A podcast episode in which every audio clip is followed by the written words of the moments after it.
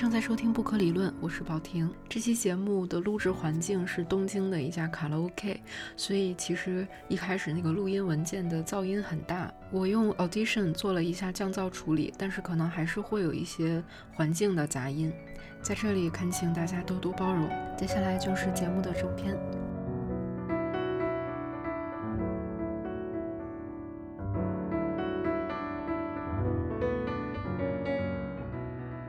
这期节目是在东京录制的，而且是在东京的一个新宿的卡拉 OK 里面。这个是我从未有过的在卡拉 OK 里面录播客的经验。然后跟我在一起的是我很多年之前的一个好朋友，呃，他现在的笔名叫做李秦风，他是台湾人，但是现在长期生活在日本，职业是作家。嗯，对。那你来，你来介绍一下自己吧。哦，介绍自己。嗯嗯，各位不可理论的听众好啊，我是李秦风。我要讲什么啊？这个？这样就是我们最初认识是在二零一三年，应该是，就是那一年我们参加了在香港的一个文学奖，然后我们就是因为获那个奖，所以就认识。然后后来又过了几年。呃，因为我去台大念书，然后你也刚好在台湾，然后又跟其他的几个台大的获奖者又一起聚了一下，然后在那之后就一直没有再见面了。是是，那也是四年学都很多年了。对，其实我现在已经长期住在日本了，然后四年前是因为刚好读研硕班、硕士班讲，嗯，硕士班毕业，所以就稍微回去台湾，呃，停短暂停留一个月，那时候就把大家约出来吃饭，那就是我们上一次的见面。对对对，其实就是我特别想见你，而且想跟你录节目的原因，就是就是因为我印象特别深刻的是，就大概可能一两年前以前吧，然后你就发了一个状态，说我从我就拿大概是拿到永久居住了，然后就辞职了，嗯，然后正式成为了一个自由职业者。嗯，对，然后我其实挺想听一下，就是你当时的那个心情，然后还有就是你变成自由职业者之后你的一个生活状态。哦，其实就是拿到永久居留，然后成为自由职业者是去年的事，倒也没那么久。嗯，对。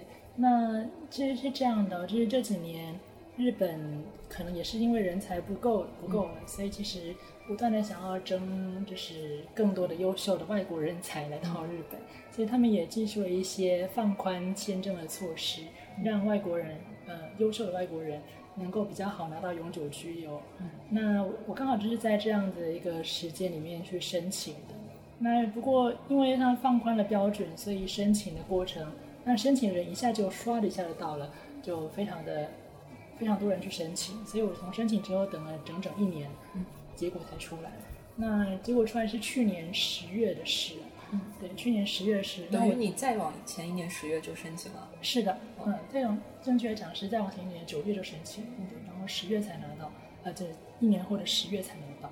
那因为是这样的，我本来是在日本的公司一间公司工作，工作当然就拿了工作签证，所以如果没有拿到永久居留的话，我是没有办法辞职的。嗯，那既然拿永久居留呢，那就可以辞职了。嗯，所以我就那你那你当时有想好就就是从公司辞职之后之后你。怎么保证自己的收入啊？各方面。嗯，因为我那时候已经拿到一个群像新人文学奖，这是日本的纯文学界的一个蛮重要的新人奖，所以就等于是文坛已经认识了你了，这是一个作家。嗯，当然那不保证任何食物，就是也不保证收入什么，但至少我可以写文章了，就是也可以发表小说。对，那所以我想说就试试看。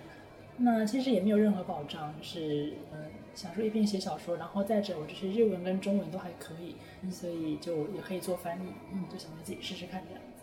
就其实这这引出了我另外一个想问你的话题，嗯，就是如果真的想把当作家作为一种职业的话，要怎么才能踏上成为职业作家的这个道路？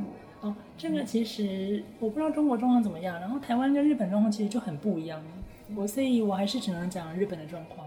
日本的文坛是一个蛮制度化的地方。一般想要成为作家的人，传统上你必须要拿到新人奖这个东西。那日本的重要呃纯文学这边重要的新人奖有五个新人奖，他们分别是由五间日本的出版社所创办的纯文学的文学杂志所举办的新人奖。嗯，对。那其中一个就是讲坛社举办的新人奖。嗯，对。那只要拿到这个奖呢，嗯，基本上文坛就会知道说，哦，有你这样一个作家存在，你就算是作为作家出道。啊，不过拿到新人奖其实还蛮困难的。嗯，一般来讲，一个新人奖每一年每一届都会有大概两千篇左右的小说就去投稿，然后最后只取一篇或两篇，是这样子一个一个几率对概率。对，所以你是从什么时候开始参加这些奖项的？是这样子，因为我之前其实一直都，尤其是在台湾的时候，一直都像用中文创作。嗯，然后来到日本之后，嗯，开始工作之后，某天突发奇想说，哎，那用日文来写写看好了。那写好之后呢，想说既然写好了，那应该要投到什么奖去？对，那那时候找了找，刚好字数限制也对的，然后截稿日期也刚刚好的，就是这个全家新人奖，然后就投了这个奖。然后就第一次就获奖了。对对对，那是我第一篇的日文小说。也是我第就第一次在日本投稿，然后就得奖。那你很幸运了，算幸运，算幸运。当然，也是实力了。嗯，我觉得其实幸运是一个点。对。然后在那在那之后就会有出版社来找你？不是有出版社来找我，而是那个奖本来就是出版社办的。得到那个奖之后，就等于说我有什么新的作品就可以交给他们的编辑，然后跟他们编辑讨论之后，如果觉得嗯已经，当然又不断的修改了。那觉得收到可以了，那就可以在文学杂志上面刊登。嗯，对。然后如果就还不是单行本，这还不是单行本，只是在杂志上。是是是。对，那要出书的话，就是因为出版社他们商业考量，就是说这本书可以赚钱，或者至少不会赔得太严重。嗯，所以他们才会说让他不要出书这样子。因为其实，在台湾也有一些文学奖，嗯，但台湾的话，好像就哪怕你得了。头奖，嗯，也不是说保证就可以成为作家这样。对，所以日本的话，这些奖项跟就整个出版界产业是不是联系更紧密一些？对，没错。所以像台湾其实很多文学奖哦，那个以前比较有名的是三大所谓的三大报：时报文学奖啊、玲珑三文学奖，还有联合报文学奖。嗯那这个这些奖，其实每一届得奖人数都是二三十个人的。因为它有散文组、小说组、新诗组等等等，然后每一组又选取一二三名，然后加组又好几名，每次都会有二十二三十个人得奖。那这里得奖当然不保障任何失误，对。但是日本的这个新人奖，它毕竟门槛很高，然后它本来就是为了挖掘新人作家而设立的奖，所以它是有这样的制度。所以你当时就是等于海选，然后最后选出一两篇出来，就就有你。对对对，我那篇是我那我那一届是总共投稿篇数是两千零一十六篇，嗯，然后其中刚好两篇就得奖，嗯，就是我和另外一个人。那那就是得了那个奖之后，一系列的手续是什么样？就是在杂志上刊登。那么在下一步呢？就是你如果还想继续创作的话，是怎么去计划的？得那个奖其实不保，就是不担保任何事啊，就是你那篇得奖作品能在杂志上刊登出来吗？然后。文坛会认识到说，哦，有一个新的作家出来了，啊，但就是这样子而已。每年都有大概五到五位到十位新人作家会出席，所以那也不代表任何事情。那所以重点是写下一篇作品呢，下篇作品写出来之后，跟编辑讨论，然后说到一定的程度之后就发表。那发表之后，其实日本这是日本文坛比较制度化的地方，就是你在文学杂志上面发表的作品，那那些作品可能自动会被列为像是芥川龙之介奖啊。或者是大众文学，大众文学那边可能就是直木奖、直木三十五奖的一个评审的对象。那作品的质量好的话，其实可能就可以入围到那个奖去。入围的话，其实就是一个很大的新闻了，这样子。那我这边刚好就是幸运的，就是今年二零一九年入围这个芥川龙之介奖。嗯，是因为刚刚我们在那个书店买了三本他的书，然后这个腰封上面就写芥川赏候补作。嗯。哦，就是意思就是入围了，但是没有获奖。是是是，就是这样子。入围是有多少本？入围就是这一届是五篇，就是非日本人出身入围芥川赏作家，你知道除了你以外还有吗？嗯，除了我之外啊，呃，有几个人，当然不多，有几个人，其中一个就是中国来的，叫做杨毅。哦哦，哎，我我这次还想买他那个书哎，就他好像买讲了一个关于天安门的那个禁书，是吧？今天可以讲这个是 那你可以你可以讲，我就讲了。哦，他原来是用日文写作的，是吧？他是用日文写作的，我还以为那个是中国的禁书翻译成了日文，哦，原来不是。对，他是那个应该已经十几年前了出得一个叫文学界新人奖的人出道。然后那一篇小说叫《小王》，写的是中国人跟日本人的国际婚姻的国际结婚的一个故事。然后他的第二篇小说吧，就是《时光静然的早晨》，Tokiga Nijimasa。然后对，就是其实小王就已经入围芥川奖，但是没得奖。然后《时光浸染的早晨》就入围，然后又得奖了，那是二零零八年的事吧？好像。嗯，对。那当然，那是他是第一个日本人以外的芥川奖得奖人。其实除了他之外，另外还有几个人也入围过芥川奖，就是不是日本人的。像有一个好像是伊朗出生的吧，不过他的名字我先忘记。但这些就是想要入围芥川奖，必须是自己用日文写作才可以。那当然，了当然。那你会不会觉得很有压力？就是因为日文，哪怕你再熟练，其实也只是你第二语言。嗯。就是你用非母语去写作，会不会有什么比较跟母语写作不一样的地方吗？嗯。我觉得其实用非母语写作当然会有一点难度，就当然我对日语已经是算是一个很熟练的一个地步，但它毕竟不是我的母语，所以当然一定会有一个难度。那这个难度可能就是透过不断的改稿，然后跟编辑讨论，或者是就是问那个出版社有校对校对部，然后来把它修到自己认为最好的一个样子。对，那不过我觉得用非母语写作也有一个好处，就是我可以更客观的去看待语言跟文字。嗯。甚至现在也是一样，我读一些用中文写作的散文，不管是自己以前写的，或者是现在的台湾作家写的，其实有些字句都蛮不知所云的。我觉得那可能就是因为他们沉浸在一个母语的情境里面，然后觉得说自己写出来的文字很漂亮，但实际上那就是表面漂亮而已，实际上他没有讲出什么东西。嗯，对。那像这样子的东西，像这样子的文字，或是这样子的文章。嗯，我不能说它没有价值，因为它毕竟表面上文字功力很强。嗯，对。但是如果在日本的话，可能编辑或是校对都会用很严厉的眼光去审视这样子的文章或文字。那这这也就让我能够比较客观的去看待自己以前写中文，或者是现在读的一些中文的作品。所以这是用日文非母语写的好处。虽然你说它是一个缺点，但是可能在有些人里面，这样反而是一个优点。嗯，就是母语的话，自己比较有信心，可以写到一种比较模糊的境界。嗯，我不知道你知不知道有一个作家叫安妮宝贝，是中谁啊？呃，非常非常华丽的词藻堆砌在一起的一个作家。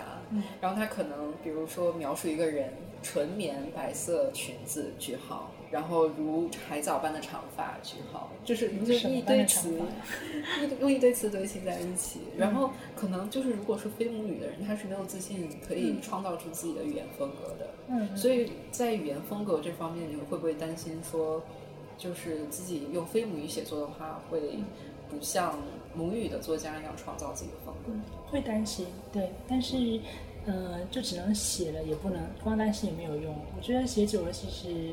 渐渐的就会有自己的风格，就算不是自己的母语，我写出来的东西也不可能跟其他人写出来的东西是一样的。嗯，对。你现在已经出了两本日文的书了，是。那你觉得到现在，就是自己克服了哪些当时会面对的困难？就是在语言方面、写作的上面。嗯，克服了哪些？还还是说从一开始就没什么困难？其实，其实因为因为我没办法讲太具体，但是他我在写了。好几篇小说出了两本书之后，当然对于某些日，当然对于日文这个语言又更加的熟练了，所以这当然是一个进步。对，但是常常有人会问我说：“哎，那你写小说都不需要让日本人看的吗？”的这样子一个问题。其实这样子的一个问题，我觉得它背后预示了一些基本的误解。嗯，大家好像认为说，呃，学习一个语言就是成为那个语言的母语者，或是向那个语言的母语者靠近。比方说，我是中文第一母第一第一语言，然后就朝日文靠近这样子。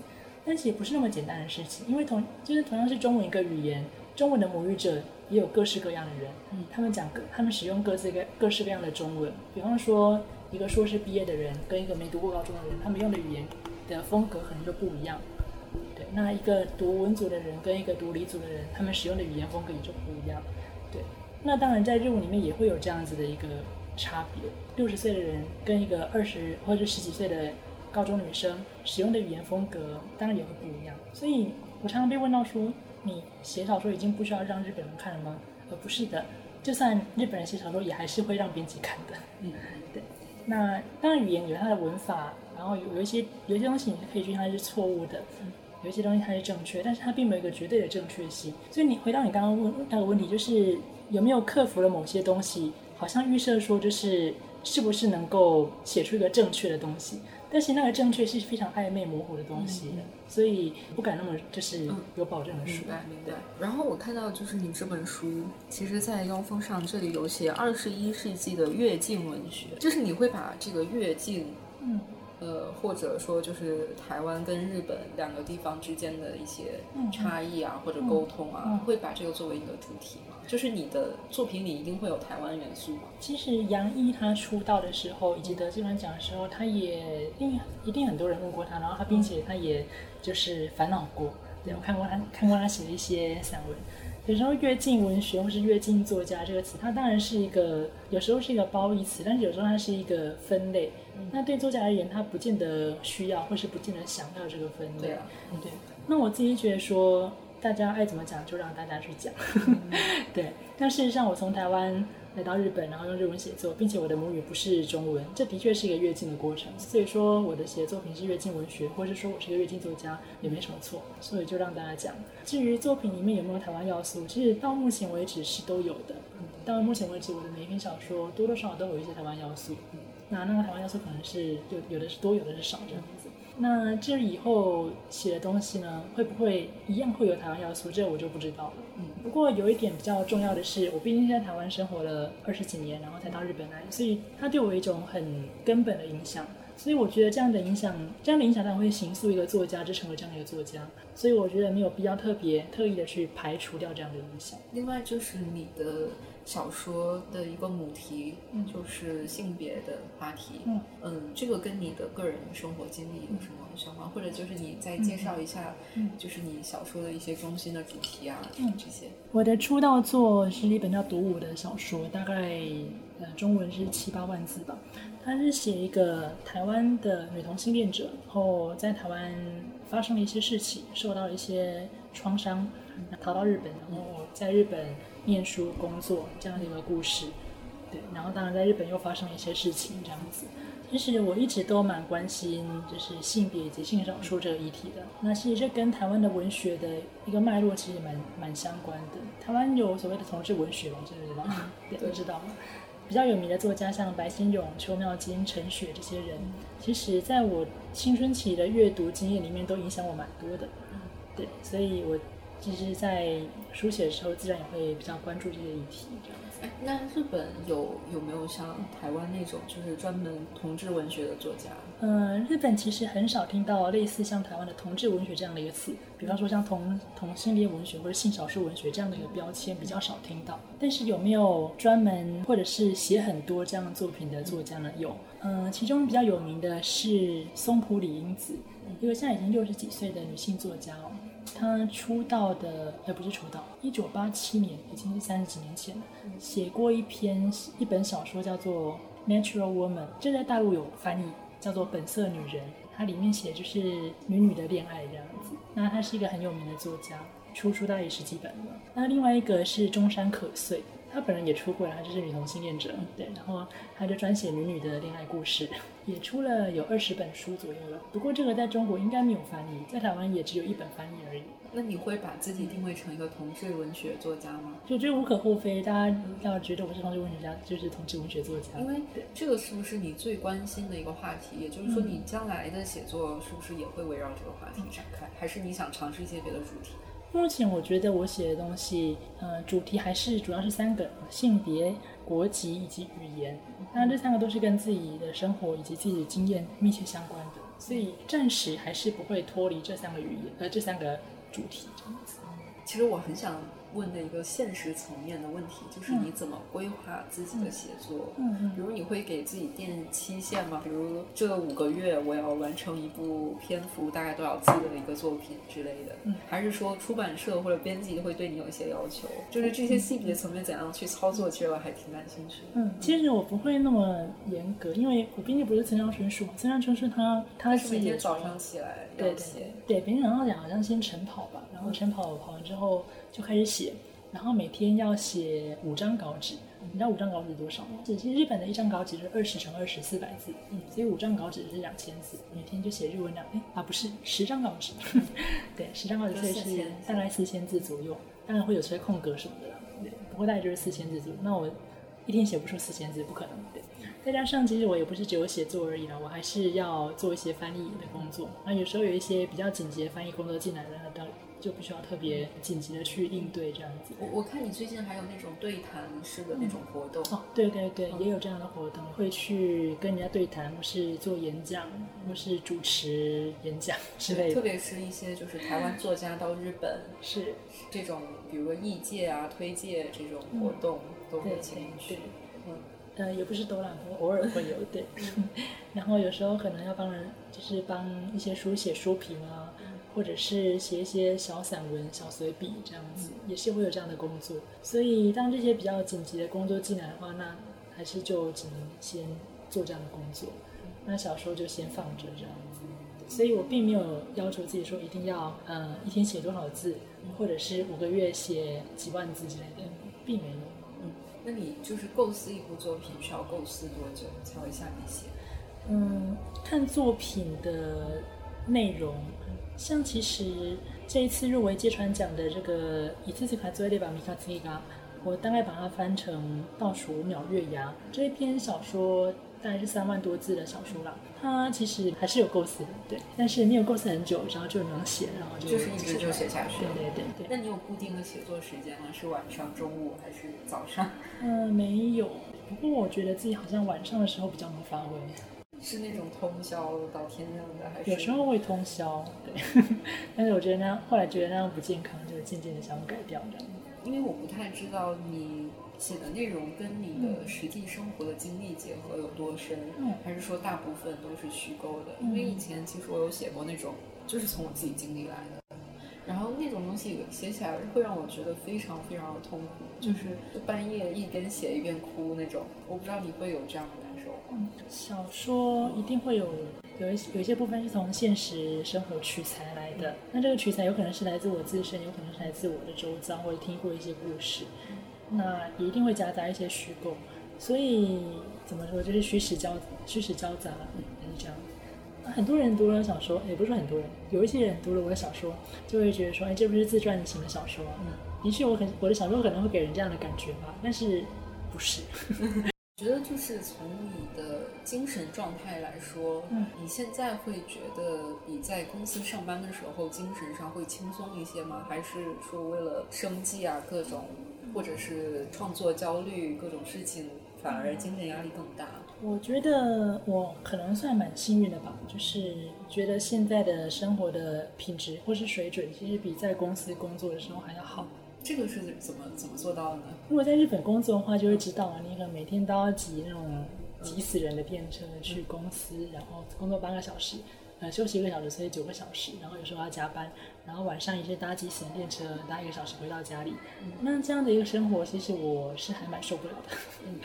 对，所以现在现在，而且在公司里面一定会有阶层关系，就是你上司，上司上面还有上司，在上面还有上司，自己就是最下面的一个底层，然后自己很多事情都不能自己决定，等等的。所以现在的工作就是写作跟翻译，我就是发挥自己的专长，在这个领域里面，我就是专业。所以我能够决决定自己工作的一个节奏、分量以及就是时间这样子，然后当然也不需要出门跟人家挤电车，光这点我觉得就很不一样。在经济压力上面，经济压力上是会有一些压力以及不安的。不过我蛮幸运的，就是我去年辞掉工作，然后成为自由业者，今年就入围芥川奖。那入围芥川奖基本上是一件蛮大的新闻所以没有因为收入而这个担心这样子。所以说，就是在呃日本来说，嗯，呃，只要入围芥川奖的作家，其实生活方面还是 OK 的。嗯，不 OK。所以大家不要忘了，是我一边写作一边还做翻译。那做翻译是完全是我的一个专长，其他作家没有嘛？其他作家没有这个专长，不不一定有了，应该说对。那所以，其实很多作家在光是入围芥川奖，在还没有得奖之前，其实可能是在在某些地方一边打工，然后一边写作的。像你知道村田沙耶香，日本的女性作家，那三十几岁吧，我还蛮喜欢这个作家的。前几年写了一本叫《便利店人间》的书，然后得了芥川奖，卖的非常好，这个卖卖有卖到一百万本嘛。在他得芥川奖之前，其实他是一边在便利商店打工，一边写作的，好像有十年左右吧。那像这样的情况，其实是还蛮常见的。嗯，那说下说一下那个，就是你自己翻译的那本小说，就是在你身上不是很多作家可以自己翻译自己的作品，就是你的那本《独舞》。是你本来用日语写的，然后把它翻译成了繁体中文版。嗯嗯嗯。然后在在这个翻译的过程中，你有什么很特别的体验吗？比如说，你会不会对原来的句子有一些改动，就没有按照它原本的意思去翻译等等的？很自由啊，我爱怎么改就怎么改，对不对？对，那个我的出道作读物是我自己翻成繁体中文，然后在二零一九年二月在台湾出版了。就我所知，在台湾跟日本之间。能做这样的事情，而实际而且实际做了这样的事情，只有我一个人，嗯，我是唯一。杨毅当然，就我刚刚讲那个杨毅啊，他当然应该也有中文写作的能力了。我觉得他应该可以自己翻译，可是不知道为什么他没有自己翻译。是因为可能内容审查？呃，不是，因为他的他也可以翻成繁体对对对，时光静然的早晨在台湾有出版，嗯，但是不是他翻的，我也不知道为什么。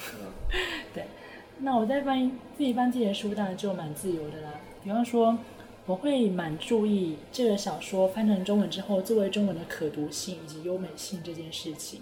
嗯，其实我有时候回到台湾去，然后随手拿起一些日文翻译小说来看，会觉得翻的不是很好。但是所谓的不是很好，并并不是说它嗯有翻错或者怎么样的。但实际上有一些是有翻错的。所谓的翻的不是很好，是我觉得他把日文的一个构词就原封不动的。构句，构句就原封不动的搬到了中文里面，而没有把它更改成适合中文或是中文习惯的一个顺序，或者是句子的长度之类的。那读起来就会总有点卡卡的感觉。我们用中文写小说不会这样写，所以我在翻译的时候会尽量避免这样的状况。那在为了避免这样的状况，会必须对原本的句子做出一些更改，像加入一些修饰词啦，或是把一些词删掉，或是把多个句子合在一起什么的，这些我都有做。就是整体风格读起来，日文版跟中文版有差吗？我很难说有没有差耶，因为这是不一样的语言。不过我觉得应该不会差那么多。大家知道中文是非常，我觉得啊，密度很高的一个语言。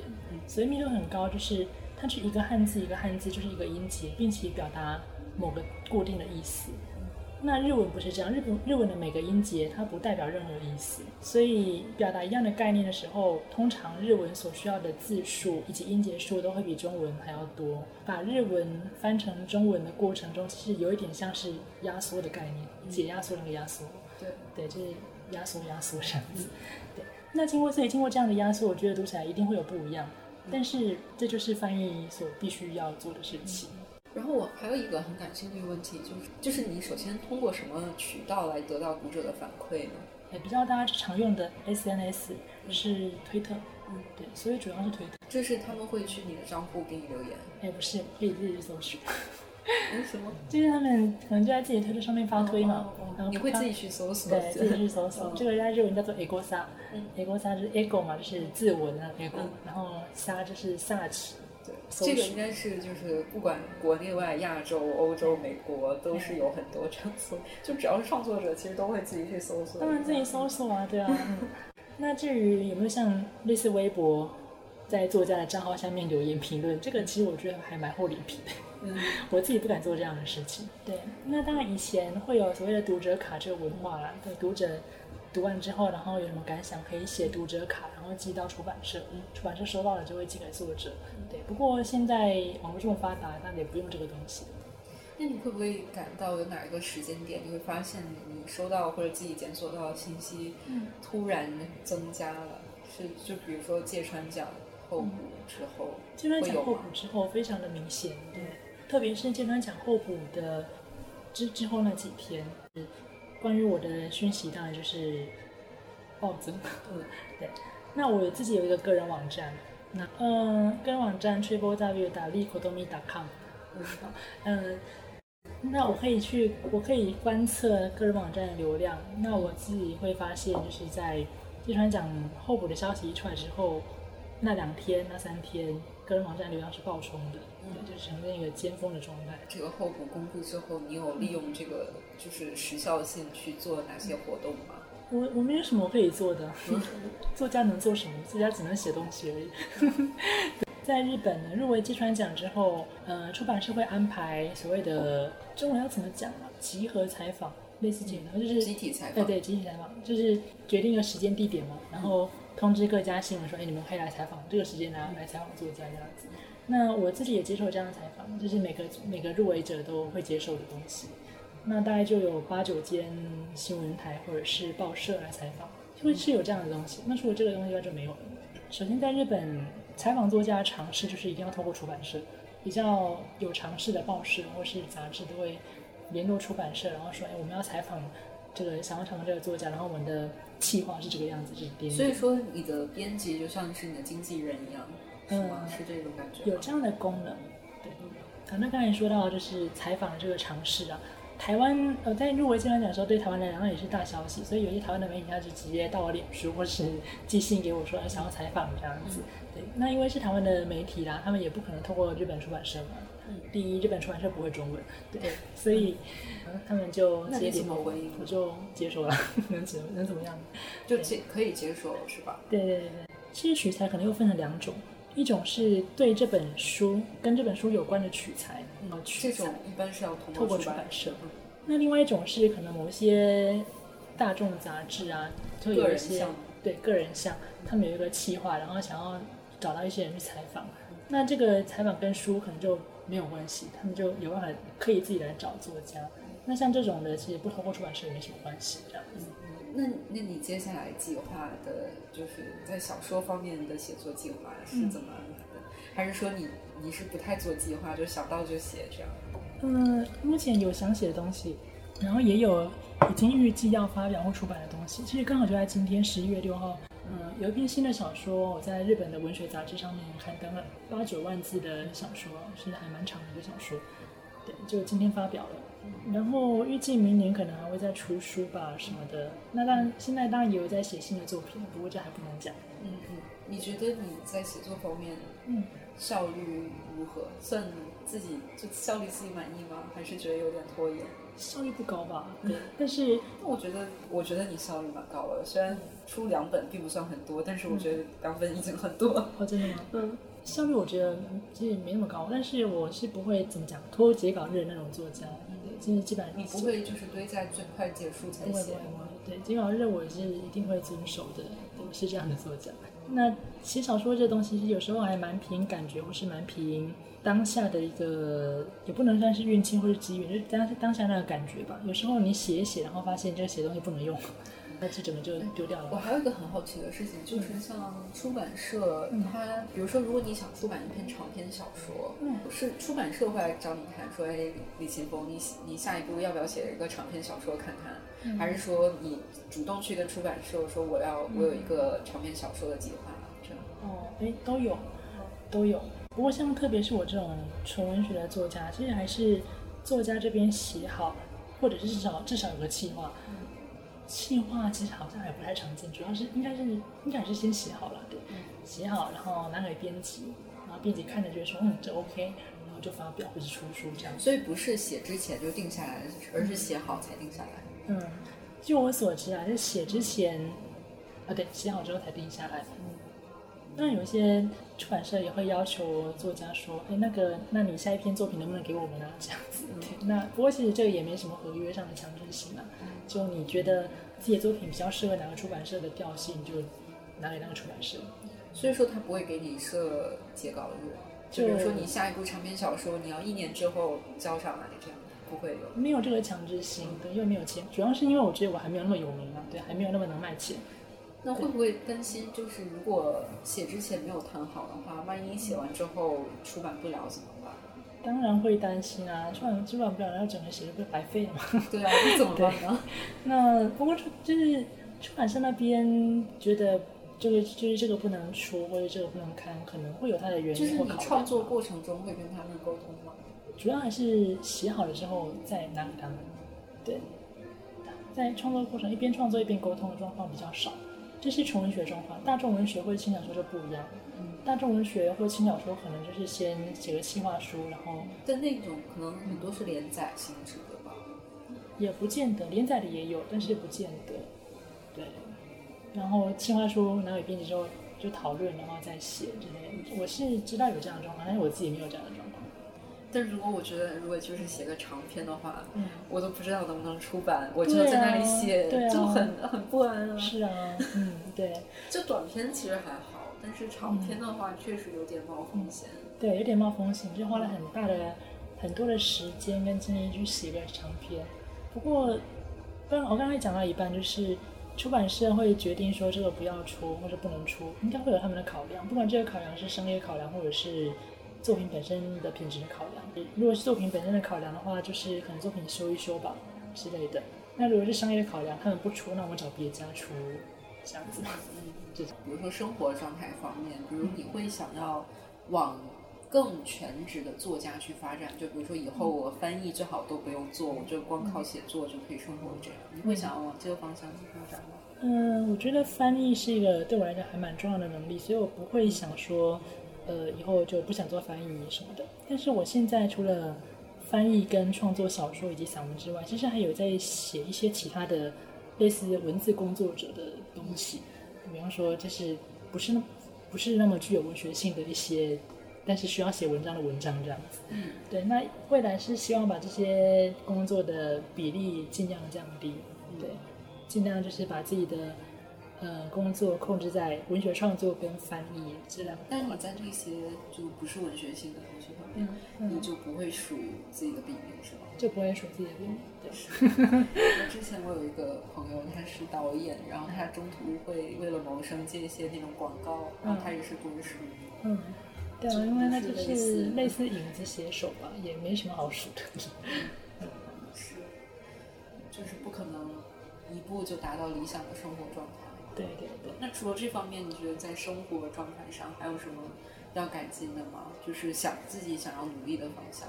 我觉得还是一步一步来，因为像右吉之出那种是，那是非常莫名其妙的状态。其实他本来就他本来就有名，才有办法就是变得那么有名啊。那我觉得像我们这种平凡人，就一步一步来，写自己想写的东西就好了。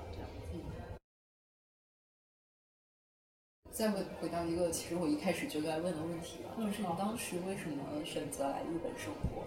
哦，那时候是来日本读研嘛，你知道读研读硕士班，对就是你什么时候决定说我一定要拿到日本的永久居留这样？哦，呃，我大学的时候来日本交换留学过。嗯，其实我是二零年代在台湾读的初中、高中，然后之后大学。嗯，我但是你读日文系的话，应该就是初中、高中应该就有对日文有些向往，不然也不会选日文系。嗯初中其实我是日文跟中文双主修，并不是只有日文系啊。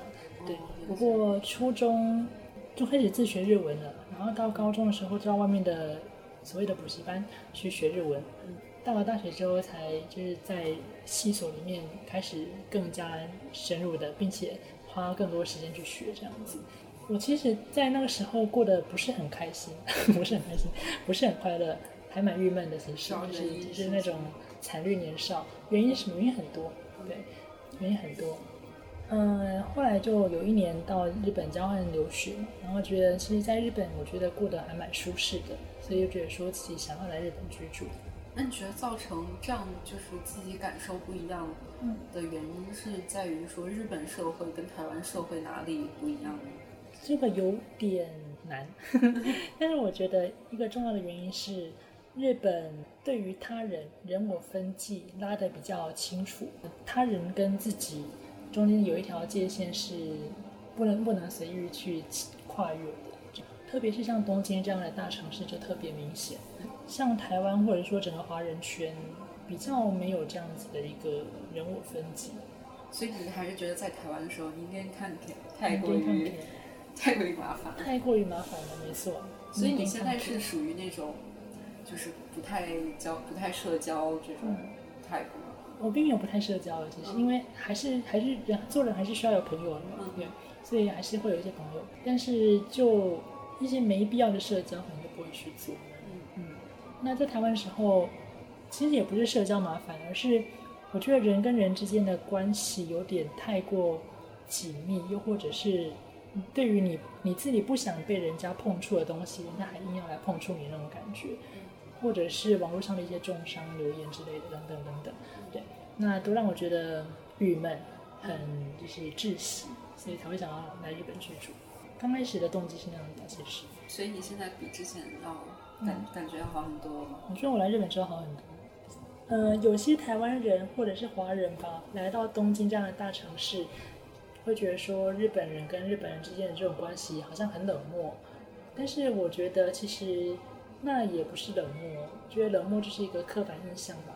我觉得这是一个认清楚别人是别人，然后自己是自己，然后并且不要轻易越界的一种对他人的一个照顾跟关心。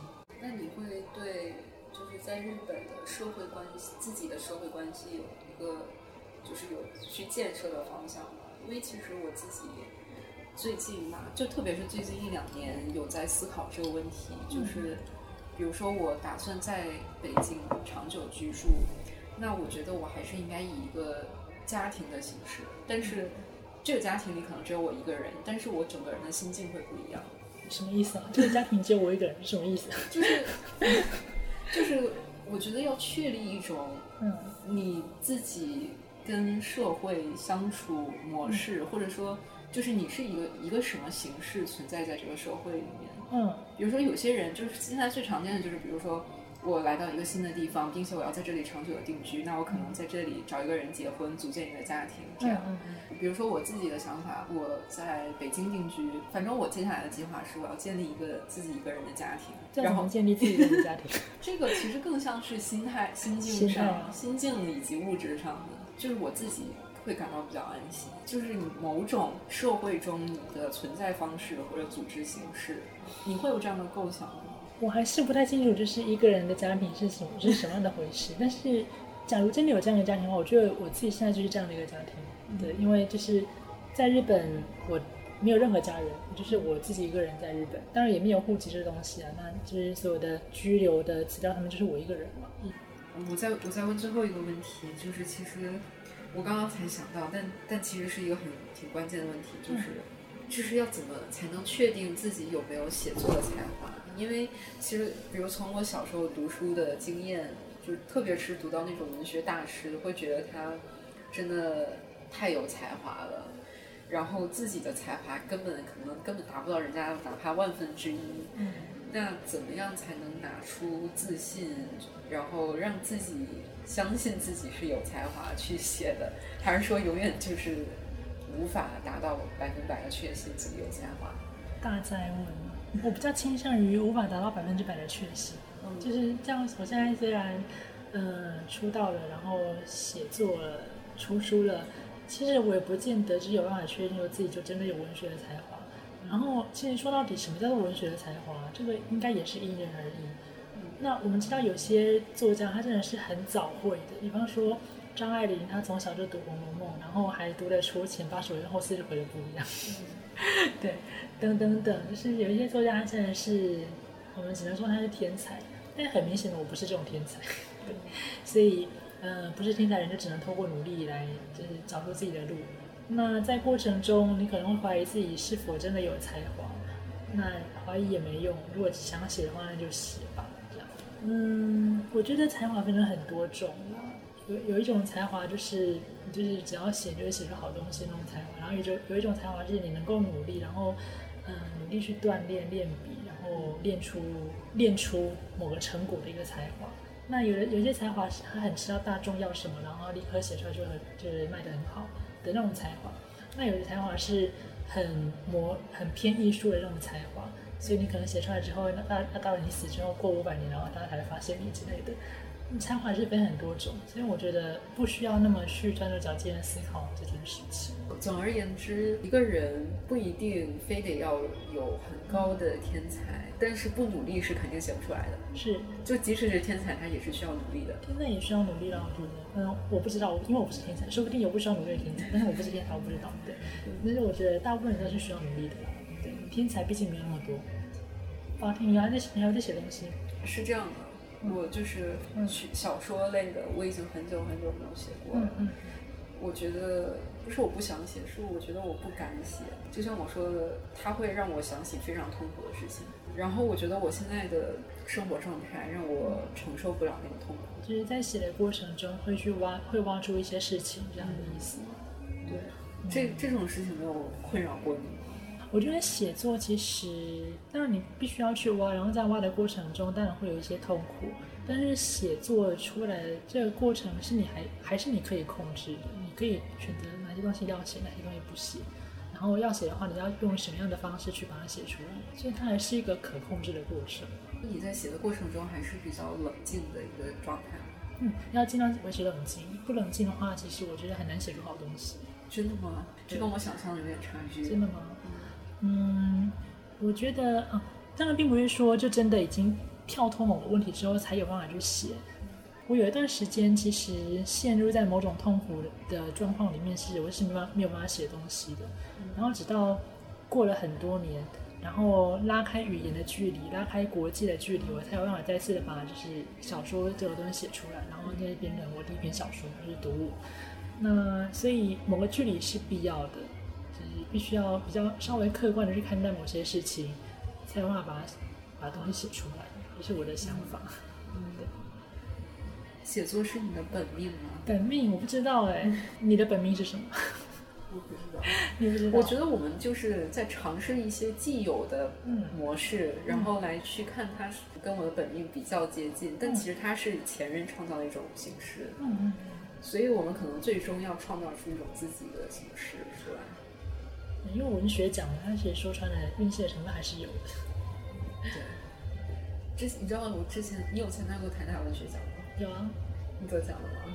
不能讲。我有得过一次小说。你有得过一次小说？小说就是人家作品集。然后我最多的是，就有两个评委对我的作品的评价是完全相反的。嗯就有有一个人有一个评委，石晓峰吧，他就写了很长的一段评价，说我作品怎么这么好，他是真的读懂了。嗯。然后吴明义就写了一句话。一句话评语，就说这这不是小说，是散文。哦，就是说我不会写小说，但我但我觉得吴明义说的挺对的。嗯，吴明义说的挺对，所以你赞成你赞成他说的话？对，就是我其实是个不会写小说的人。但其实说实在的，我觉得特别是中文世界里面的小说跟散文的界限其实非常的模糊。这个状况其实我觉得仅限于中文圈。我稍微讲一下哈，就是在日文的文学界文坛里面。嗯，散文是没有什么地位的。散文就是，嗯，所谓的作家都大大部分绝大多数都是写小说的人。嗯，对。那当然，当然非小说也有，那是另外的不同的领域。但是文学作家大概就是写小说的人。然后这些写小说的人，你可能就是一边写小说，然后闲着没事，或者是有有这个邀邀稿的时候，就写一下散文这样子，是这样子一个定位。但是在中国，呃，中国的文学传统里面，以及现在华文圈的现况也是这样子，就是散文它跟小说是几乎同样的地位。那有时候，那这就造成散文在书写之后，你会运用到很多技巧，常常会运用很多技巧，有时候是小说的技巧，有时候是虚构技巧等等等。所以那个界限非常的模糊。所以就是当你说一个人说，对，这不是小说，是散文的时候，其实我。会有一种问号，就是你怎么能这样讲？会，对。那尤其在当听到人说我只会写小说，呃，我只会写散文，不会写小说的时候，嗯，其实我也不知道那个散文跟小说的界限在哪里，为什么会这样讲？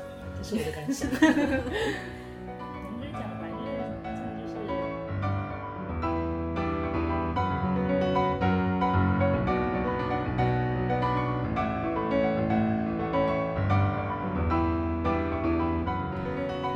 是本期节目内容。其实我非常推荐大家去看一下李勤峰的个人网站，呃，是有日文版也是有中文版的。呃，特别是在他的那个最新消息那一个栏目里面，其实我看了以后非常的感动。虽然就是列举出一个时间线，呃，是他所有作品的发表的一个时间线，但是想到这背后是他自己一步一步为自己开创出的这样一个又一个的成就。嗯，一篇又一篇文章的完成，就让人觉得很感动。嗯，对，而且就是里面如果是有一些文章啊，有网上链接的，它都有附上，所以大家也可以去网上去看他的一些文章。另外，这期节目给大家准备了一个福利啊，就是当然我自己掏腰包买的，是李勤峰他的书，呃，就是芥川赏候补的作品《倒数五秒月牙》，然后一共是有两本，都有作者的亲笔签名和题字，然后呃，想索取的条件就是，呃。首先，你一定要可以使用日语阅读，就是日语阅读没有问题的人，请再来索取这本书。然后我会从通过微博公众号、知乎或者任何方式联系到我，然后来索取的朋友中挑选两位来送出。嗯，感谢收听不可理论，带你用理论理解生活。我们下期再见。